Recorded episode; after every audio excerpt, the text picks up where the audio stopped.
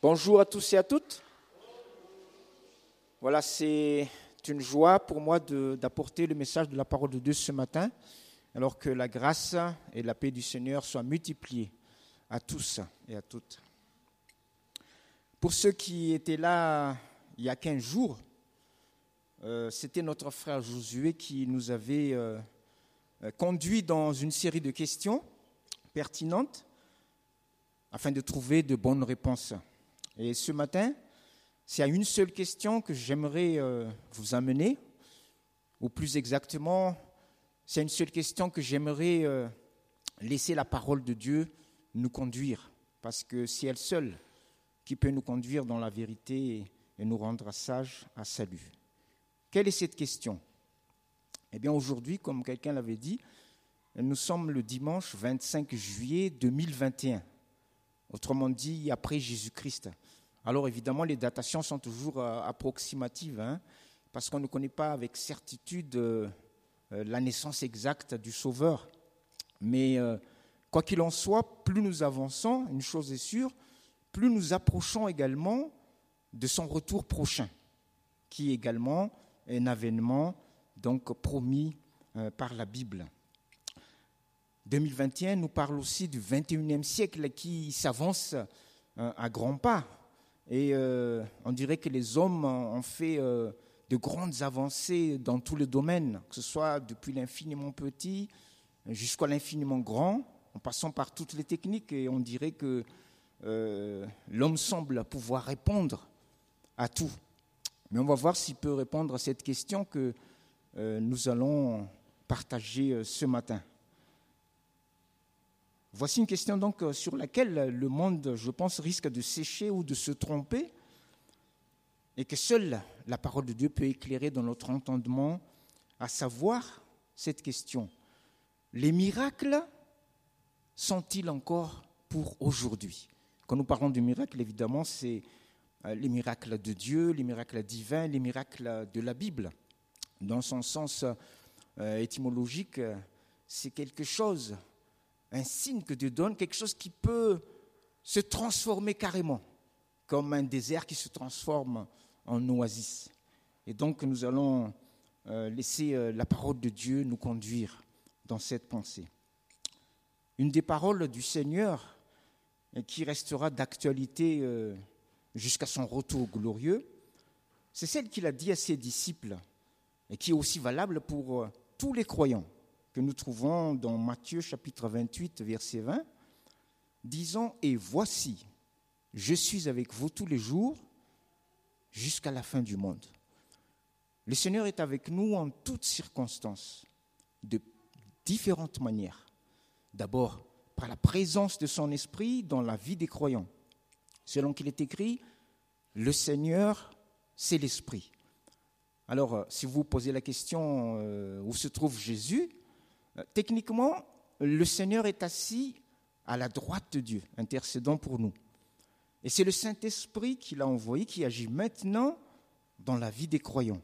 Nous sommes dans le ministère du Saint-Esprit. Et les actes des apôtres auraient pu euh, euh, s'appeler les actes du Saint-Esprit.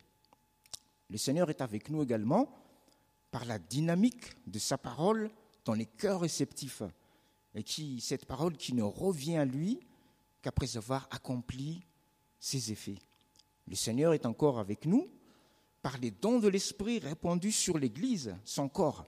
Quand Jésus était sur terre, le Saint-Esprit agissait au travers de lui, et maintenant, le Saint-Esprit agit au travers de l'Église.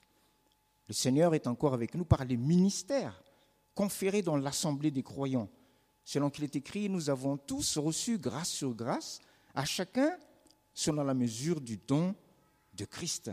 Et c'est ainsi que le Seigneur nous bénit et nous visite. Mais le Seigneur est encore avec nous par sa grâce suffisante, cette grâce qui surabonde là où le mal abonde, comme nous l'avons entendu dans les différents témoignages, pour nous rendre plus que vainqueurs en toutes circonstances. Et puis, le Seigneur est avec nous par la prédication de sa parole, comme maintenant, pour éclairer notre entendement et toucher nos cœurs. Béni soit son nom. Et tant d'autres manifestations de son amour et de sa puissance, également par les signes et les prodiges, les miracles promis aux fidèles. J'aimerais donc nous donner de l'assurance ce matin en répondant clairement à la question de savoir si aujourd'hui, au XXIe siècle, les miracles sont encore pour nous actuellement.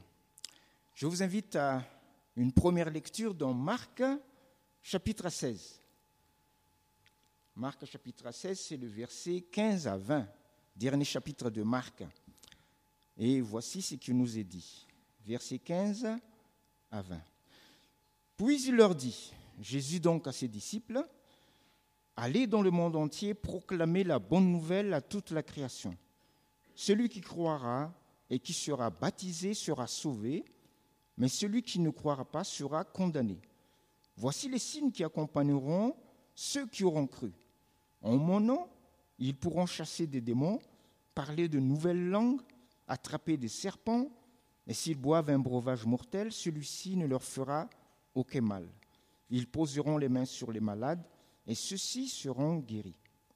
Après leur avoir parlé, le Seigneur fut enlevé au ciel et il s'assit à la droite de Dieu. Quant à eux, ils s'en allèrent prêcher partout. Le Seigneur travaillait avec eux et confirmait la parole par les signes qui l'accompagnaient. Amen.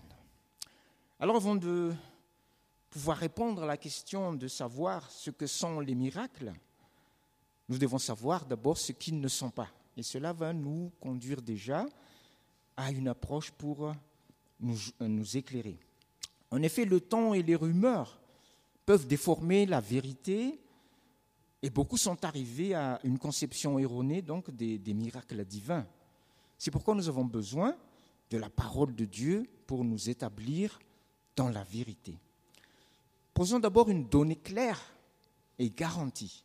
Les miracles existent, selon la Bible, et nous devons y croire.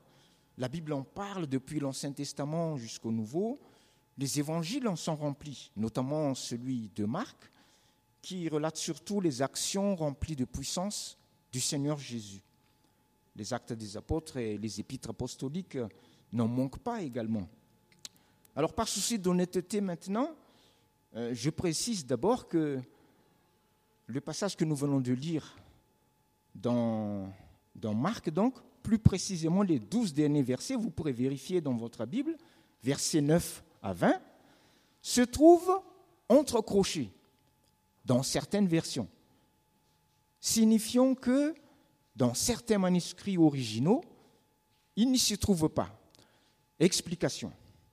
Si vous lisez cet évangile de Marc, sans ces douze euh, versets entrecrochés, vous allez commencer à comprendre. Vous verrez qu'ils ont été aussi inspirés par le Saint-Esprit, raison pour laquelle ils ont été retenus dans le canon biblique, parce qu'ils ont prouvé leur véracité, dans leur teneur et leur esprit. En fait, cela a été rajouté par la suite pour appuyer ce dernier chapitre 16 de Marc, qui, sans ces douze versets, semble se terminer en queue de poisson, abruptement, sans conclusion, comme si une partie en manquait. Est-ce qu'elle a été perdue ou est-ce qu'elle a été inachevée Il faut dire que c'était dans un contexte trouble, de persécution, et il fallait sans cesse se cacher. Euh, même ceux qui ont écrit hein, la parole de Dieu ne dévoilaient pas trop parfois leur, leur identité. Il faut dire aussi que à l'époque, il n'y avait pas pour partager cette parole à tout le monde, il n'y avait pas de photocopieuse, il n'y avait pas d'imprimerie. Il fallait tout recopier à la main. Nous avions donc des copies de copies de copies de copies. Imaginez que à la CIM, nous avons le privilège d'avoir le seul exemplaire de la Bible dans le monde. Alors évidemment, nous aimerions le partager autour de nous, pas seulement aux francophones, mais euh, dans toute l'île de Madagascar pour commencer. Donc je vais vous donner à chacun donc, euh, des parties de la Bible, Genèse par-ci, Exode, vous connaissez ce chant, Genèse, Exode, etc., jusqu'à l'Apocalypse. Et on y va, chacun recopie à la main et que nous aurons terminé toute la Bible, ce n'est que pour une famille de plus. Et donc il faut refaire pour une deuxième famille. Je vous dis ça pour que nous soyons reconnaissants pour les mains qui ont travaillé, pour que cette parole puisse arriver jusqu'à nous. Copie de copie de copie, et euh, en recopiant donc, inspiré par le Saint-Esprit, pour que ce passage soit plus clair. Vous verrez d'ailleurs dans d'autres passages, hein, il y a aussi des crochets comme Romains chapitre 8, verset 1er ou dans les Corinthiens. Eh bien, chaque fois que vous verrez ces crochets, eh bien, au fur et à mesure des copies, inspirées par le Saint-Esprit, les, les, disciples ont donc aussi rajouté. Alors, avant, évidemment, ils rajoutaient au milieu des manuscrits. Aujourd'hui, on en rajoute toujours, mais en bas, si vous avez des Bibles annotées, donc euh, on rajoute aussi pour toujours mieux éclairer euh, cette parole de Dieu, soit dans les colonnes, soit en bas. Mais euh, rajouter donc par la suite pour que cette parole puisse être mieux comprise par les lecteurs. Au plus tard, disent les spécialistes, au deuxième siècle, en tout cas avant l'établissement du canon, qui ne s'est fixé que vers le deuxième et surtout au troisième siècle euh, après Jésus-Christ, pour boucler cet évangile dans l'esprit de Marc. Alors, revenons donc aux miracles. Qu'est-ce que les miracles ne sont pas? Très bonne question, car il y en a qui, croyant aux miracles, pensent que le verset Tout est possible à celui qui croit, cité dans Marc 9, 23. Vous voyez, ça rime comme ça, vous vous rappellerez. Tout est possible à celui qui croit. Marc, évangile de Marc 9, 23. Voudrait dire n'importe quoi est possible à celui qui croit. Non, ce n'est pas ce qui est écrit, n'est-ce pas? Ce n'est pas n'importe quoi est possible, mais tout est possible, c'est-à-dire tout ce qui peut se faire, nous verrons tout à l'heure, le sera si nous avons la foi. Alors voici quelques indices pour que vous trouviez l'explication avant que je le dise. Quand vous faites une visite chez quelqu'un, donc la personne vous, vous, donne la bienvenue et vous dit faites comme chez vous. Dites-moi, est-ce que vous faites vraiment comme chez vous?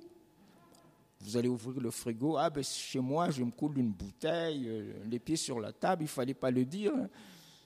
Non, il y a un minimum de savoir-vivre évidemment et de bonne conduite. Euh, deuxième indice, il y a cette parole du Seigneur Jésus dans Matthieu 17, 20, où il parle de la foi qui peut déplacer une montagne.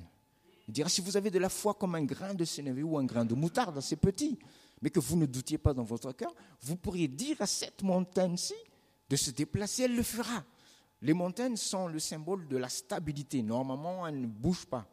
Et pour montrer justement que l'amour de Dieu et fidèle et grand, il dira, même si les montagnes s'éloigneraient, que les collines chancelleraient, mon amour pour toi ne chancellera point. Eh bien, même quand le Seigneur Jésus dit ça, nous n'allons pas nous amuser à déplacer les montagnes.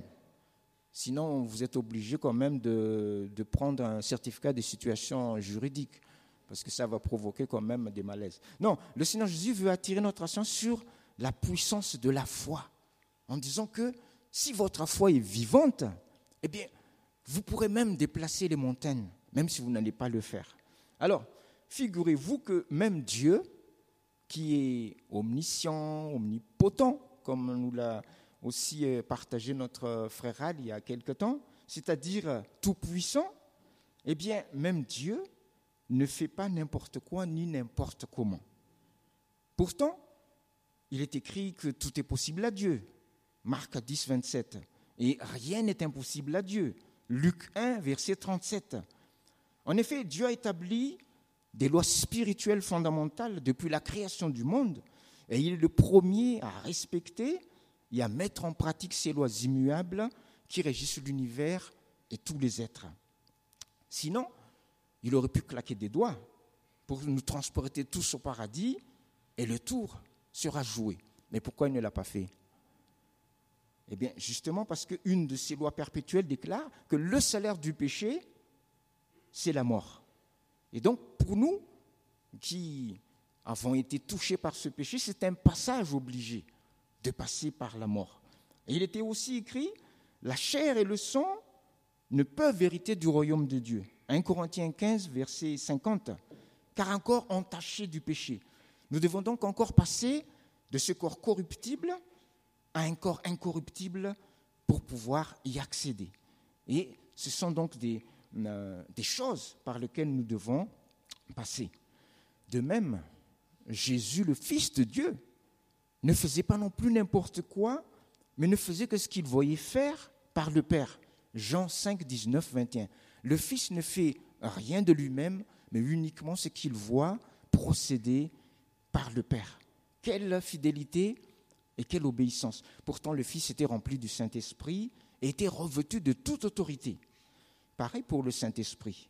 Quand il est venu, il ne faisait rien de lui-même et ne parlait pas de lui-même, mais uniquement ce qui procédait du Fils, en rappelant toutes les paroles du Fils. Les trois sont dans une communion parfaite et il n'y en a pas un qui fait faux bon.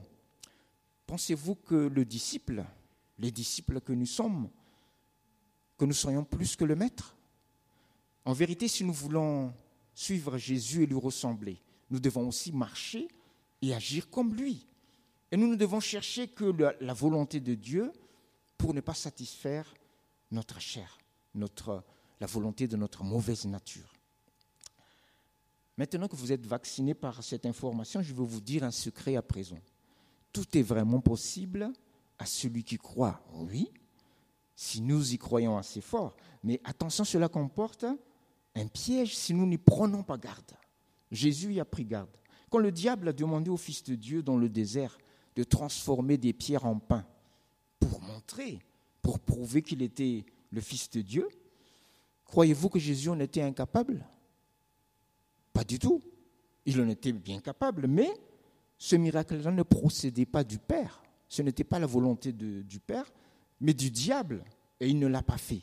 C'est le genre de miracle inutile qui ne sert qu'à satisfaire la chair et qui ne glorifie pas Dieu, comme lorsque Pilate avait envoyé Jésus devant Hérode et que celui-ci lui a dit, mais fais-nous un petit tour de passe-passe, Jésus, nous, nous ne demandons qu'à croire en toi, mais un petit miracle sera le bienvenu pour euh, mes invités.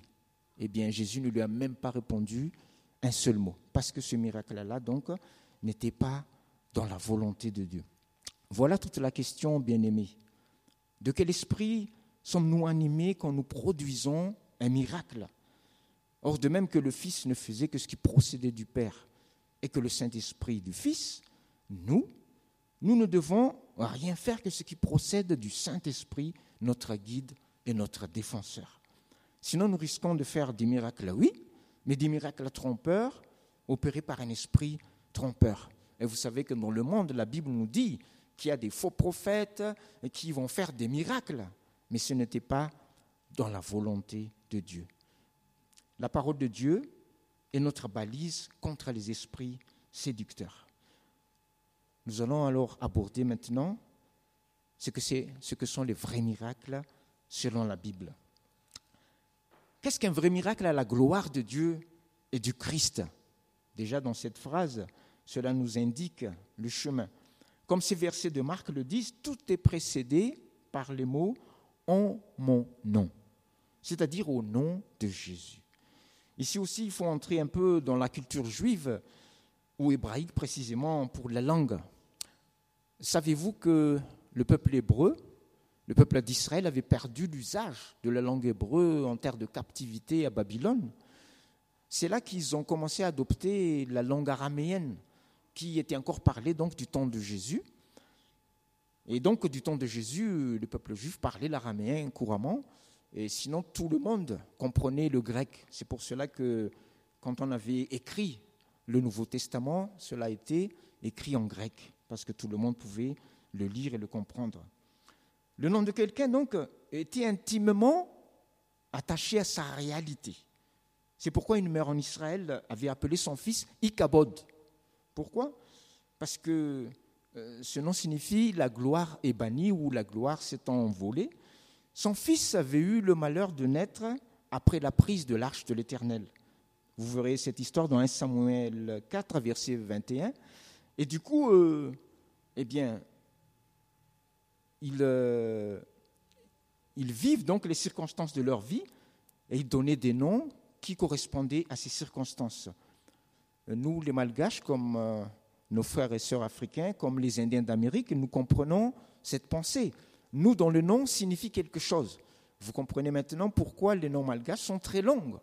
Parce que c'est une phrase. Si quelqu'un s'appelle le fils de celui qui a beaucoup de bœufs de différentes, de multiples couleurs, ça fait euh, une, très long. Hein Donc euh, voilà. Le nom d'une personne englobe donc en Israël son essence et aussi son esprit. Cela part de ses pensées, de son caractère, de ses sentiments, de son autorité, de tout ce qui résume la personne en question. Ce n'est pas juste de prononcer son nom, mais d'être investi et rempli de sa nature, comme si nous le représentions dans une autorité déléguée ou une action mandatée. À ce sujet, nous allons lire un, passage dans les actes qui est très parlant. Venez avec moi dans Actes chapitre 19 et nous allons lire les versets 13 à 16. Et puis nous allons scanner ce passage pour euh, en faire ressortir quelques vérités. Acte 19, versets 13 à 16. Voici ce qui nous est dit. Quelques exorcistes juifs ambulants essayèrent de prononcer le nom du Seigneur Jésus sur ceux qui avaient des esprits mauvais. Il disait, nous vous conjurons par le Jésus que Paul prêche. Ceux qui faisaient cela étaient sept fils de Séva, un juif chef des prêtres. L'esprit mauvais leur répondit, je connais Jésus et je sais qui est Paul, mais vous, qui êtes-vous? Alors l'homme qui avait l'esprit mauvais en lui se jeta sur eux, les maîtrisa tous et les maltraita de telle sorte qu'ils s'enfuirent de cette maison nus et blessés. Alors, scan, Premier plan, ce passage nous dit que c'était des juifs, connaissant donc la langue pratiquée par Jésus, à savoir l'araméen. Ils savaient aussi donc prononcer le nom de Jésus en langue de l'époque, à savoir Yeshua. Parce qu'aujourd'hui, euh, à Madagascar même d'ailleurs, comme partout ailleurs, il y a des sectes qui disent que notre prière ne sera efficace que si nous prononcions le nom de Jésus selon la langue originale, à savoir Yeshua. Eh bien, ces jeunes gens, ils avaient invoqué le nom de Yeshua. Ils n'ont pas parlé ni en malgache ni en français, mais bien dans la langue originale, mais rien n'y fit. Ce n'est donc pas euh, par là qu'il faut chercher. Deuxième plan, c'était des exorcistes qui n'étaient donc pas des gens du peuple ordinaire, mais des habitués à cette action, des expérimentés. Aujourd'hui, on parlera de, de expérimentés, hein, pas des, novices, eh bien, le passage nous montre que malgré leur expérience, rien n'y fit. Ce n'est pas non plus donc par là, ou que cela ne suffit pas. Troisième plan, ils étaient sept, qui est le chiffre de la perfection, surtout en Israël. En Israël, quand on a le sept, euh, on, peut chanter euh, euh, que nous sommes vainqueurs, n'est-ce pas? Il y en a qui aiment le sept, mais qui détestent le treize. Alors si vous allez dans certains bâtiments, vous ne verrez pas le trait sur certaines portes, parce que pour certains, ça porte malheur et ça ne pourra jamais donner la victoire. si on a le 13, on ne gagne jamais. Bon, je ne sais pas moi. Quatrième plan. Non seulement ils étaient sept, mais c'était sept fils de Sheva, un chef des prêtres. C'est pour dire que euh, il y avait quelque chose qui se plaçait déjà de génération en génération. Ce n'était pas euh, n'importe qui donc. Cinquième plan, non seulement ils ont invoqué le nom de Yeshua, mais encore en précisant celui que Paul prêche, parce qu'on ne sait jamais. Il y a aussi des sectes qui disent que même Satan a son Jésus. Eh bien, dis donc, comme disait quelqu'un. En tout cas, rien n'y fit. Ils ont invoqué le nom de Yeshua, ils ont précisé celui que Paul prêche, cela n'a pas suffi. Sixième plan, ils avaient tous les artifices, les vêtements, les gestuels, les noms, les titres, plus beau que tu meurs. C'était la crème de leur peuple. Et étonnant, tout le monde s'attendait à quelque chose. Et les voici qu'ils étaient maltraités par l'esprit mauvais. Ils ont sorti de la maison nus et blessés. Pourquoi? Parce qu'il leur manquait le septième plan, l'essentiel, à savoir l'Esprit de Jésus qui était en Paul. Nous allons revenir dans Actes chapitre 19 et on va lire juste deux versets plus haut pour euh, démontrer cela, pour comparer. Versets 11 et 12, où nous est dit, Dieu faisait des miracles extraordinaires par l'intermédiaire de Paul, au point qu'on appliquait sur les malades des linges ou des mouchoirs qui avaient touché son corps. Les maladies les quittaient, les esprits mauvais sortaient d'eux.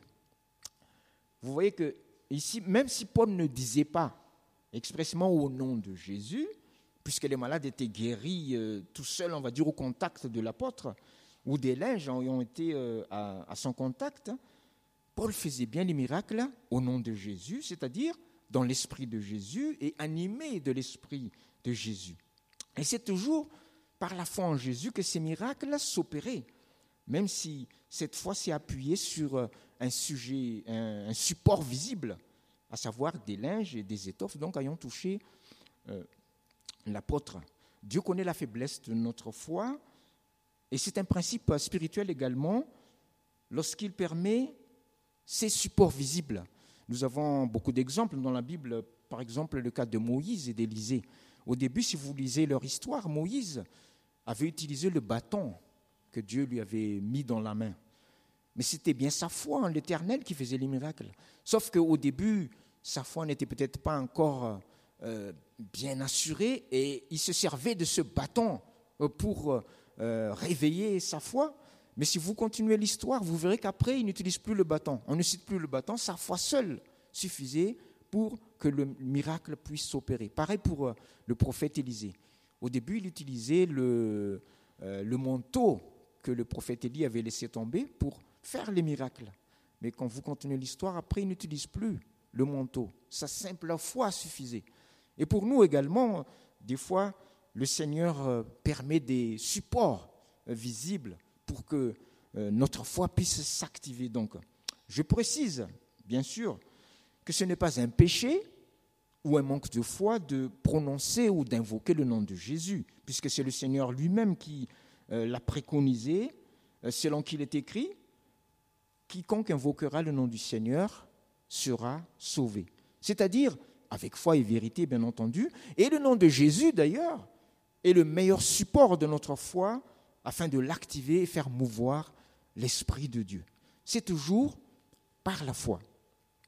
Ainsi, pour euh, euh, conclure euh, cette pensée, quand l'Esprit de Jésus est en nous, le Saint-Esprit nous conduit dans toute la vérité. Et nous ne ferons que les miracles qui sont la gloire de Dieu et selon sa volonté. Nous n'allons pas demander, par exemple, de gagner facilement au loto, n'est-ce pas? J'espère que ce n'est pas dans votre but. Ou souhaiter la mort d'un méchant, hein à moins que euh, vous voulez devenir un grand sorcier ou, une grande sorcière. Euh, non, n'est-ce pas? Vous avez compris que la question n'est pas si c'est possible, mais plutôt si c'est agréé par le Seigneur ou si cela contribue à l'avancement du royaume de Dieu, ou au contraire à la, satisfaction de la chair.